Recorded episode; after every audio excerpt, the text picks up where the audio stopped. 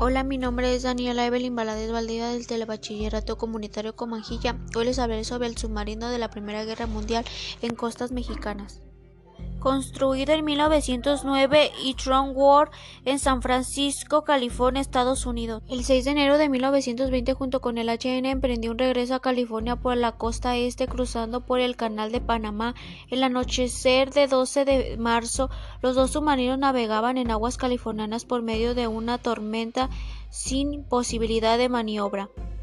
El H-1 encalló a 365 metros de Punta Redonda en San en la isla Santa Margarita, Baja California Sur.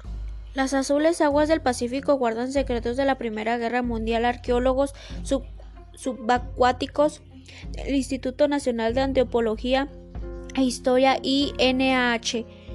A 15 metros de profundidad, el único submarino histórico hallado hasta este momento en aguas nacionales. El comandante Hammerware Ward ordenó a la tripulación abandonar la embarcación y nadar hacia la playa. Cuatro de los 25 tripulantes, incluido Ward, fueron vencidos por el mar. A 400 metros de distancia en medio de la oscuridad el H2 logró cambiar curso, sin embargo su posición impidió ayudar al H1.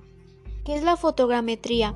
Para explicar de manera fácil en qué consiste la fotogrametría, dijo Junco al H1, se le tomaron miles de fotografías a lo largo y ancho. Enseguida, mediante un programa de computación, se unieron las imágenes para crear un mosaico.